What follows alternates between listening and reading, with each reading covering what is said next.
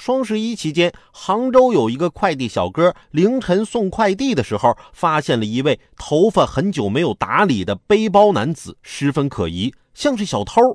于是啊，快递小哥立马拉住这名男子，折腾许久之后才知道，这名男子啊是一位程序员。不过，快递小哥还是有些疑惑，怎么看都不像修电脑的呀？